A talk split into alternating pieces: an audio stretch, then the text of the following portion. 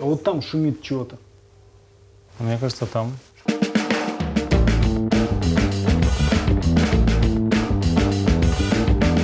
Дорогие друзья, э, уважаемые коллеги, рада вас приветствовать в «Желтой студии». Сегодня у нас в гостях это Евгений Геннадьевич Солоницын, прежде всего врач-эндоскопист, но так за скобочками, мелким почерком обычно пишет, так вот скромно, что он там доцент кафедры факультетской хирургии НМИЦ, Национальный медицинский исследовательский центр, я это запомнил с прошлого раза, имени Алмазова. Да?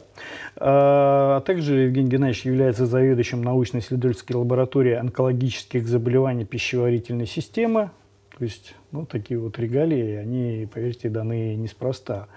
Евгений Геннадьевич, я рад, что вы пришли к нам в студию еще раз. Э, и вот э, тема нашего сегодняшнего разговора, которую мы хотели поднять, это mm-hmm. морфология э, в ЭУС, да, морфология панкреатобилярной зоны, то есть нужна она или нет, как она проводится, ну, это многие вот эти вот аспекты, которые, наверное, будут интересны всем, кто тем или иным способом столкнулся с э, как это самое, FNA, да? File Needle Aspiration. Это вот так называется. Или да. есть еще какие-то названия? EUSTAP, еще можно сказать. EUS — это российская аббревиатура, угу. хотя нас сейчас вроде бы обязали говорить эндоузи.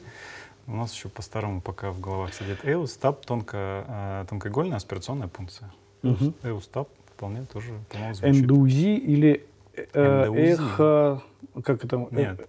Ультрасонография, вот, а, эндоскопия. Официальная, официальная аббревиатура, которую сейчас просят нас использовать, эндо-УЗИ. Эндоскопическое ультразвуковое исследование. Угу. Но во всем мире эндоскопик ультрасаунд сокращается как EUS. Поэтому вот мы идем опять своим путем, свой язык придумываем. Хотя даже если откроешь там японские или китайские учебники, там везде там куча рисуночков, э, иероглифов, и потом раз EUS идет, а, да, там, или там IRCP там тоже у них идет. А ну, у нас вот мы своим путем.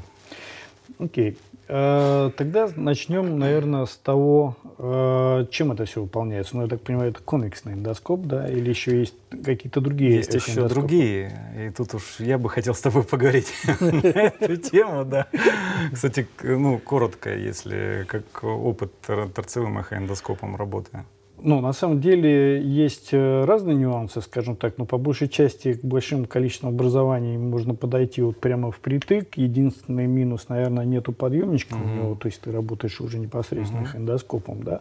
Но в ряде позиций им более удобнее, наверное, становиться. Uh-huh. То есть, вот, э, ну, не скажу, что у меня супер большой опыт за время приобретения именно вот торцевого эндоскопа, да. Но вот ну, эффективность у нас достаточно высокая получается. Ну, порядка 96% мы подняли материал, который есть, э, ну, угу. чувствительности. То есть подтверждали, попадали. Ну, вот, скажем, вот. Ну, ну, то есть вот до того момента, пока не появился торцевой эхоэндоскоп, для того, чтобы выполнить э, эустап, да, нам нужен был действительно конвексный эхоэндоскоп. Есть какие-то особенности при выполнении вот, э, ну, забора материала? То есть это, ну, первая особенность, наверное, это как выбираете иголку для выполнения функции. И, во-первых, иголка или всегда выполняется функция, или есть или еще какие-то инструменты, которыми можно забрать материал. Так, сколько у нас времени на, на все это дело, чтобы отвечать на вопрос? Ну, я думаю, мы будем собираться еще обсуждать. Э, если кратко, то не получится. Ну, на самом деле так, очень вот все эти нюансы. А, есть такой средний стандарт, да, есть 22 иголка, а, есть э, хорошие иголки, которые есть стандартные FNA, так называемые аспирационные иглы, э, которыми можно выполнить практически любую э, пункцию, там практически в любой части поджелудочной железы. А, а дальше уже начинаются нюансы, да, потому что есть стандартная методика пункции, когда мы там убираем стилет, ставим uh-huh. вакуум, да, а есть э, куча других э, нюансов, когда мы, например, изначально без стилета идем, а заполняем э, иглу физиологическим раствором, либо не без стилета это имеется в виду путевые ткани тогда, ну то есть мы вынимаем мы стилет и проходим. Мы заполняем, во-первых, э, те работы, которые проводили, вот я сейчас надеюсь, что в клинической эндоскопии наша статья выйдет, мы очень много проанализировали информации об особенностях особенностях тонкоигольной пункции, именно об вот этих, о вот этих нюансах, угу. ни одна из работ не показала преимущества стилета а, по исключению путевых тканей из биоптата. То есть что со стилетом, что без стилета, путевые ткани у нас все равно есть.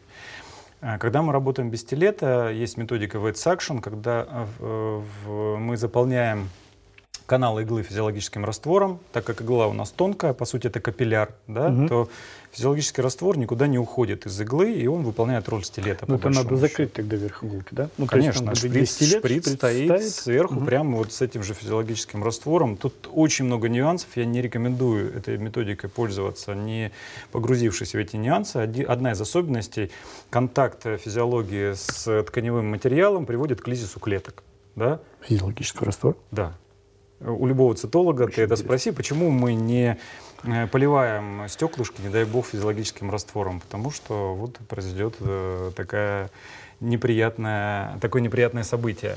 Но так как у нас физиология не растекается по всей игле, да, угу. а физиология работает как поршень, повышая гидростатическое давление вот это и э, являясь ограничителем э, пустой части иглы угу. и иглы с материалом, то не переходит, э, не происходит смешивание иглы э, материала с физиологическим раствором. Но опять-таки много нюансов, поэтому мы просто сейчас не успеем, мы сейчас ну, утонем понял, да, это такие нюансы. Да, а, есть методика slow pull, когда мы не сразу убираем иглу, а, а потихонечку ее, мы иглу используем как поршень, угу. да, при мягких, богато васкуляризированных новообразованиях, так тоже стоит делать и много-много других методик, которые мы используем в случае либо трудного доступа, либо очень тру- твердого новообразования, да, либо наоборот очень богато васкуляризированного новообразования. Это как бы первое. Очень интересно будет об этом поговорить, потому что сразу такое количество информации открывается. Да? Вот, а, когда... Огр- огромно, да. да. Нет, большинство клиник, я объясню, как это работает. Да? Какие иглы вам закупить? Ну, 22, да, 25 гейдж, да, там, и 19, 19 наверное. Да. Ну, тут такой стандартный набор, когда закупили, в принципе, им и работают. Да?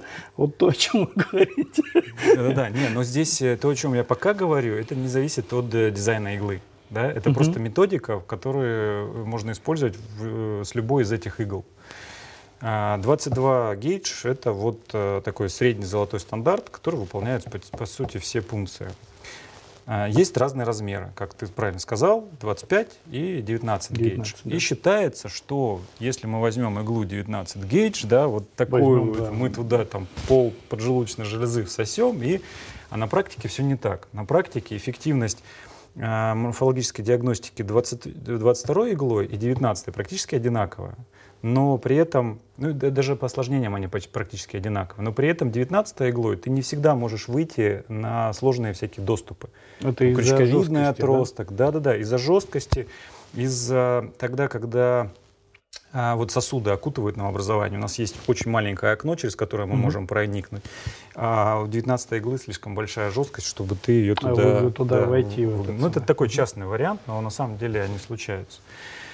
А в средостении, отходя немножко от панкреатобилиарной зоны, там, например, э, забор 19 иглой, это вот, если опять-таки у нас нет рисков кровотечения угу. планируемых, да? А размер там образования хорошо. зависит? Который можно пропунктировать, а, от ну, диаметр иглы да. от размера образования. И вообще, какой размер образования можно вот 5 э, миллиметров. Вот у нас есть опыт пункции нейроэндокринных новообразования. Было там, э, значит, несколько, с чего бы начать? Да? Сначала вымерли динозавры.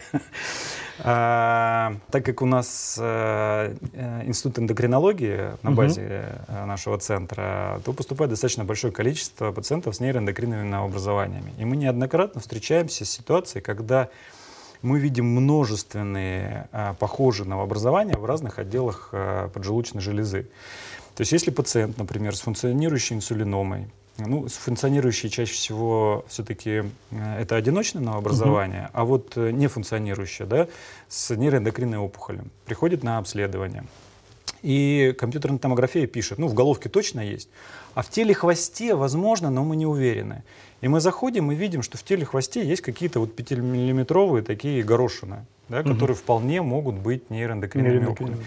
Ну и тут, понимаешь, да, если есть э, эти горошины там в хвосте и в теле, то речь идет либо там о почти полной резекции, либо экстирпации вообще поджелудочной угу. железы. Если только в головке, а там это какие-то очаги воспаления, то можно ограничиться э, ПДР.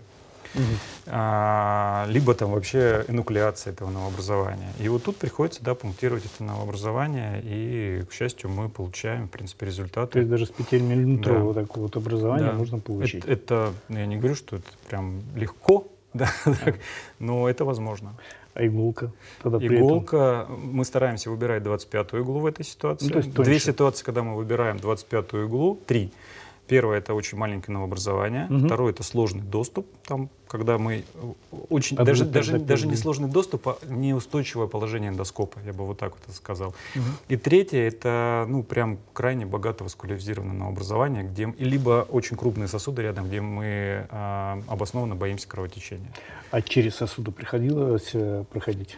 Нет, Нет. не было таких а, Ну, я не знаю, по крайней мере, мы старались всегда их обходить, и по нашей ультразвуковой картине получалось, что мы их всегда обходили. Угу. То есть, если м, такого не было, мы отказывались от пункции, ну, таких ситуаций, может, пару было. А, другое дело, что, несмотря на то, что мы сосуды обходили, все равно кровотечения были. Вот. Ну, то есть встречаются они все-таки, да, да, вот да. в практике. А часто это или это нечастая ситуация? А... И как она вообще развивается? То есть, вот, я надеялся, что это будет отдельный вопрос. Ну, я думаю, что Просто по на следующий тогда. По осложнениям, нет, по осложнениям я бы очень хотел поговорить по осложнениям ЭУС, потому что, с одной стороны, они очень сильно, пере... ряд mm-hmm. осложнений очень сильно переоценивается, а другие осложнения очень сильно недооцениваются. Из-за этого э, специалисты неправильно подходят к выполнению исследований и к, особенно к ведению послеоперационным пациентов, да, после пункции. Mm-hmm. И здесь это вообще тема для отдельного разговора. А в плане ведения, а это пациент амбулаторный или это стационарный для пункции?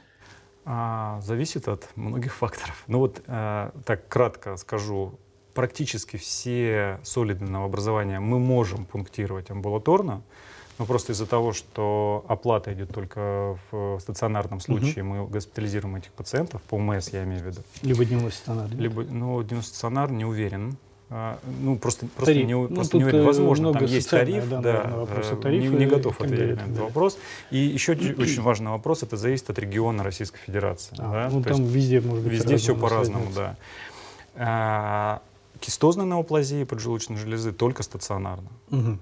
Это связано с большим количеством Это связано количеством. с большим количеством возможных осложнений. А, да. Вот существует ну, мнение такое, что кистозное новообразование не следует трогать. Или все-таки есть какие-то определенные показания а, для конечно, их пункций? Конечно, есть показания, когда а, пункция может а, изменить ну, по сути, с чем мы сталкиваемся, да, вот когда у нас есть кистозная неоплазия, что это, что это такое вообще? Вот э, было проведено, по-моему, в Соединенных Штатах, я могу ошибаться сейчас со страной, mm-hmm Э, большое исследование, где взяли просто все кисты поджелудочной железы в одну группу и пациентов без кист поджелудочной железы в другую группу. Очень крупные группы получились, там по, uh-huh. по десятку тысяч uh человек.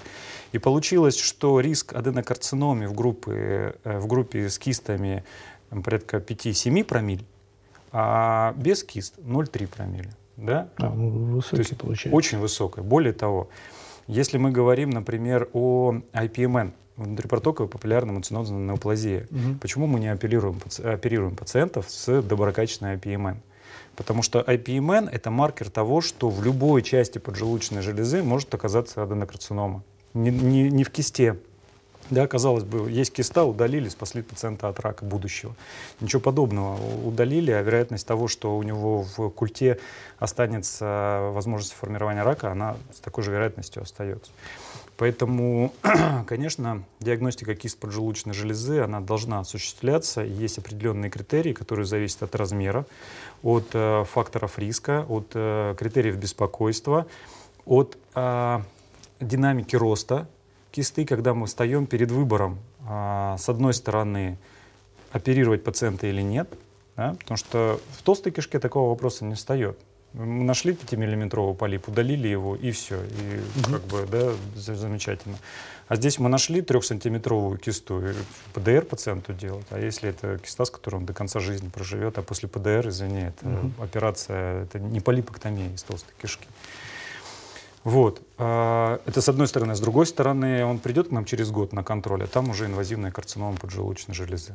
Да? Угу. То есть очень, ну, очень как бы вес большой на весах находится находится. Поэтому в ситуации, когда мы в чем-то сомневаемся, когда нам нужно, нужен прогноз, э, определить этого пациента. Мы такие кисты, я не скажу, мы сейчас их практически не пунктируем, мы угу. их биопсируем. Да, то есть мы используем один из вопросов вот в этой куче, биопсия. которую ты вначале да, задал. Да, да, да, это би- трансигольная биопсия. щипцовая биопсия. Это какая-то специальная игла, либо Нет, это игла... какой-то специальные щипцы? вот, э, как, как это все выглядит? Ну, приблизительно. Выглядит Слава. это все красиво, да, как в анекдоте про поручика Ржевского, там, там в стихах это все красиво, да? Да, да, да. Вот. А, мы заходим 19 иглой, пунктируем кисту, через 19 иглу заводим э, микробайт щипцы, под ультразвуковым наведением берем кусочек стенки кисты, и морфологи уже смотрят не просто аспират кисты или там угу. какие-то а, обрывки стенок, которые, может быть, мы нарезали во время пункции, да, а они смотрят прямо вот э, кусочек, вот этот, он очень маленький, угу. А, но это, это, это гистологический диагноз. Идет, либо это идет уже специальная среда. среда. Вот. А тут начинается куча да. нюансов. Начнем с конца. Да? Когда да. мы открываем щипцы, мы даже не всегда понимаем, а есть ли там материал. То есть, ну, слизистая, она может, она, она прозрачная, и если да. ее очень мало, мы ее можем просто не увидеть. Поэтому для того, чтобы этот материал, э, да, если мы потрясем в щип, щипцы просто в формалине, во-первых, не факт, что соскочит материал, во-вторых, не факт, что морфологи потом туда посмотрят и скажут, материал растворился в формалине, да, как а, это такое бывает. бывает, да, часто. Конечно, да. На самом деле фрагмент, конечно, в формалине. Мало материала. Да, ну это всегда. Мы, у нас не бывает много материала, и морфологи должны с этим просто согласиться, переспать, осознать это и не требовать от нас больше. А, поэтому сп- существуют специальные кассеты, mm-hmm. на которые этот материал прямо там вот две такие поролоновые подушечки, на которые мы выкладываем материал, потом закрываем это все и укладываем это в формалин. И тогда морфолог, когда открывает на этих кассетах, он прям видит маленькие крошки этого материала, который mm-hmm. собирает. Второй момент — это выполнение самой пункции, потому что а, вот мы убрали, а, небольшая киста, 2 сантиметра, угу. да, убрали щипцы из а, канала иглы. Чем заполнена игла?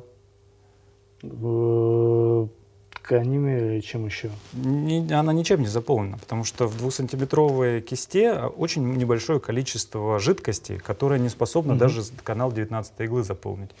Поэтому, с одной стороны, у нас киста спалась, да, мы убрали щипцы, угу. как поршнем вышли оттуда. А с другой стороны, когда мы заводим, даже если она не спалась, мы заводим щипцы вновь, а, весь воздух, который находится в канале, у нас благополучно попадает в кисту, а воздух ультразвуковой, ультразвук что? Не проводит. Не проводит. Да? И у нас угу. получается такой купол, через который мы ничего не видим. И тут есть тоже определенные нюансы, как мы справляемся с этим куполом, как мы не допускаем воздух в канал иглы, каким образом у нас иногда даже пациент расположен, чтобы этот куб, э, чтобы как бы киста э, вместо нашего вкола не оказалась сверху, да? Угу. То есть гравитация, э, гравитация нам помогает в этом плане.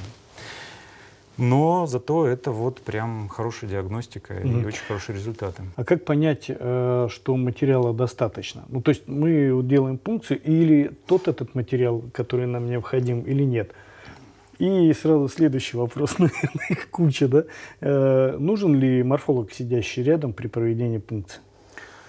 А, если есть такая возможность, это лучше, чем никогда его не будет. У нас э, вот только недавно появилась возможность сделать ROSE, да, методика, э, это методика, когда мы пунктируем, часть материала тут же выкладывается на, на стекло, морфолог тут же окрашивает при нас это и смотрит, есть там материал или нет. То есть задача морфолога в операционной не поставить диагноз пациенту, а сказать, что, ребят, материал, с которым мы можем работать, есть. Все, можно Ну, это микроскоп, по сути, нужен, да?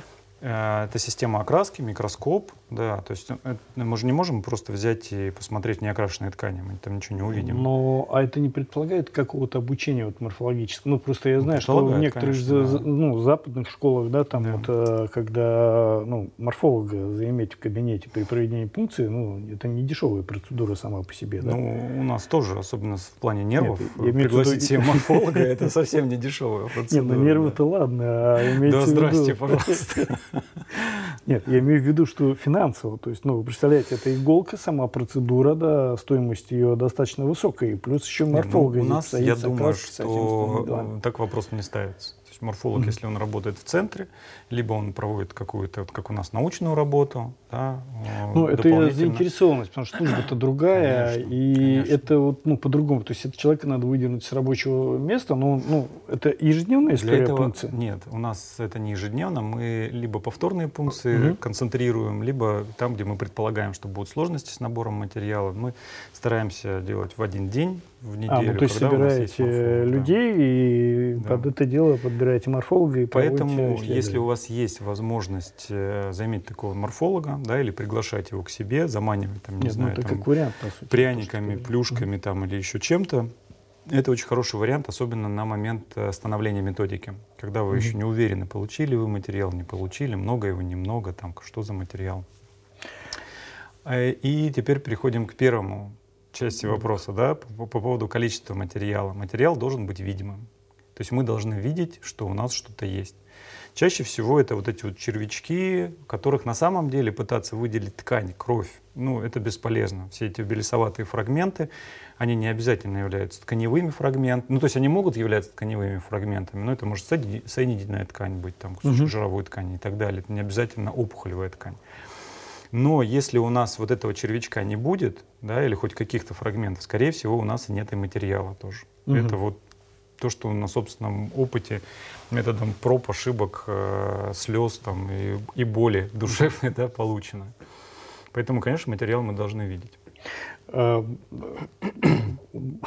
большая куча различных вопросов тоже хорошо по, по материалу, да, по его приготовлению, раз уж мы морфологическая панкреатобилярная зона, то есть э, имеет ли смысл, смысл готовить вот эти цитоблоки, да, если все равно нужна будет гистология и иммуногистохимия. Так, а цито, цитоблоки это путь к гистологии как раз. Ага. Есть, э, ну, вообще сам здесь лучше, здесь лучше, конечно, э, разговаривать с морфологами, потому что я еще тот морфолог, Э, сам процесс, э, уже после того, как мы материал достали, да, разместили угу. его на стеклах, и стекла идут только на цитологию. Из стекол мы больше ничего не вытащим. Можно еще там пытаться какую-то генетику проводить угу. через угу. них, но все-таки это все равно лучше из формалина делать. А часть материала в нашем центре идет формалин. Почему я говорю в нашем центре? Потому что есть еще различные транспортные среды, их огромное количество, в каких-то там 4 часа материал хранится, в каких-то там 40 лет хранится, э, огромное количество. Поэтому это вот с морфологами надо обсуждать, что для вас актуально. А, то есть от нас уходят стекла, высушенные на воздухе, и формалин.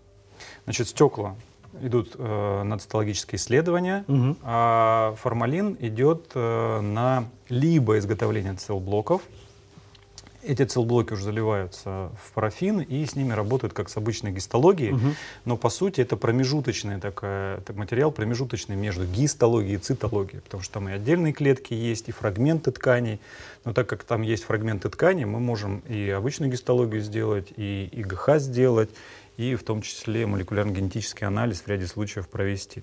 А вторая методика, когда осадок, а, то есть формалин через э, фильтровальную бумагу, там, либо через какие-то вот эти морфологические примочки там сливается, осадок просто э, заливается в парафин. И, и точно так же все это режется. А, отличие целблоков тем, что перед тем, как а, сливать а, в определенных режимах, это все центрофугируется. Я могу сейчас что-то напутать, это лучше вот с морфологами поговорить, угу. но в моем представлении это происходит именно таким образом. И вот морфологи, с которыми мы работаем, они пользуются двумя вот этими подходами. Угу. Хорошо. А вот еще одна идея такая, вот, которую еще хотел спросить. А, ну, с морфологом понятно, он окрасил, понял, что есть материал, да? А если вот, допустим, самостоятельно, есть же какие-то курсы, где можно обучиться? Или ну, можно. это достаточно сложно? Почему не? Не, не, не, не пробовали вот такой вот эксперимент? Слушай, у нас просто нету на это ни, ни времени, ни, ни рук, честно говоря. Поэтому мы, конечно, наоборот, мы пытаемся работать с морфологами, заинтересовывать их, привлекать к нашей работе. Самостоятельно, вот именно с профессиональной точки зрения, мы в эти вопросы не лезем. Угу. Принципиально, на самом деле, это не так сложно. Вот просто цитологическая оценка материала, чтобы понять, что там есть клетки для исследования. Да, это не просто там фибробласты у нас лежат, угу. да, или там межуточный материал какой-то, а там есть клетки подозрительные на опухолевые. Это сделать не так сложно, но там очень много нюансов, потому что подозрительные на опухолевые могут быть и воспалительные клетки. Ну, понятно. могут быть там, например, очень большая проблема дифференцировать IPMN, IPMN да, и эпителий желудка, либо кишечника, в зависимости от типа IPMN. Да? То есть там очень много нюансов. Ну, получается, насмотреться черно-белых картинок, потом насмотреться цветных уже микроскопе, окрашенных. Знаешь, какая самом, да. Э, карикатуру видел лебедь, рак и щука, да, в моем представлении, это вот эндоскопист, морфолог и хирург. И вот для того, чтобы векторы все соединить в одно, можно же там к лебедю пришить голову, голову щуки, да, и хвост рака, да, и вот стать вот таким вот универсальным. Но э, чем мы больше будем вот это поле расширять, тем меньше у нас возможности стать именно действительно высококлассным специалистом в своей области, потому что слишком много, ну, слишком широкое поле придется закрывать. Э, хорошо, э, ну уже такой достаточно большой пласт вопросов подняли. Есть еще один такой вопрос. А почему формалин рядом нельзя? Э, ну, с блоками цитологическими, которые мы готовим, нельзя рядом, чтобы находился формалин. Почему нельзя? Ну, есть такое вот мнение, что если стоит там с формалином, его пары как-то воздействуют. Нет, и очень подожди, ну, да. цел-блок — это то, что мы готовим из материала, который... Нет, не цел-блок, имеется в виду цитологические блоки, и рядом, вот когда мы готовим ну, на воздухе, сушим вот эти блоки, а, слушай, я сейчас могу начать теоретизировать, но вот я не готов ответить на этот вопрос. У нас все рядом. Ну, по сути, вы не обращаете внимания, и, собственно, проблем Мы, конечно, не, не, это, не орошаем все вокруг формалином, Формалин. там, не поливаем. Да. Второй момент. Э, иголка, ну, когда, э, ну, понятно, ну, то есть она одноразовая, но, соответственно, вы же пунктируете не один раз. То есть, получается, да. вы получаете материал, потом э, повторно обязательно. Да, у этого же пациента. У этого да. же пациента, ну, в эту же процедуру, да, то есть только процедуру. уже готовите вот этот самый. И вы не соприкасаетесь то есть, с формалином, ну, то есть, чтобы иголка... Иголку, формалин мы не опускаем. Ни в коем да. случае этого нельзя да. делать. Ну, И более того, вот, раз зацепили этот вопрос, тут есть второй нюанс, да, очень важный. А, у нас, э, ну, допустим, такая гипотетическая ситуация. Есть опухоль поджелудочной угу. железы, есть увеличенные лимфоузлы, есть метастазы в печень и есть асцит. Да? И вот, мы теоретически да. можем забрать материал из всех этих источников. И какой-то из них э, точно нам принесет информацию. Более того, если везде появится материал, мы сможем уже выставить... Ну, асцит — это, это аденокарциноматоз э, ну, канцероматоз брюшины, да, по сути. Ну, асцит может быть вызван и другими причинами. Может, у пациента с раком поджелудочной железы сердечная недостаточность. Угу. Или там, я не знаю, там, вор, это, ну, портальная, портальная гипертензия. Совпало, что, да. да, есть. Поэтому, если мы сначала начнем пунктировать опухоль, то есть вероятность того, что мы занесем клетки в асцит, она существует. Гипотетически, но она есть.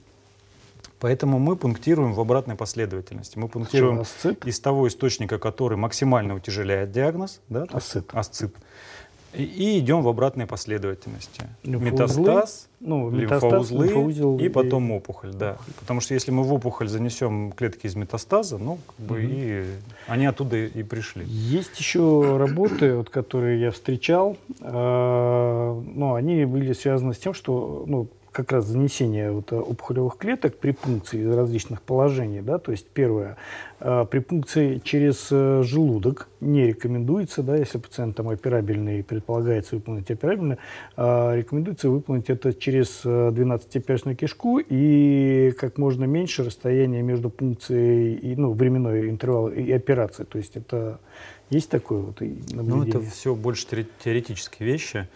Значит, э, достаточно большой пласт литературы говорит о том, что вот этот сидинг, диссеминация угу. клеток э, во время эустап возможен, в принципе. Угу.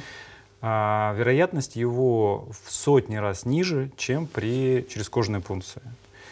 А, доказанных случаев диссеминации, вот то, что я нашел, а, это были только случаи с кистозными неоплазиями.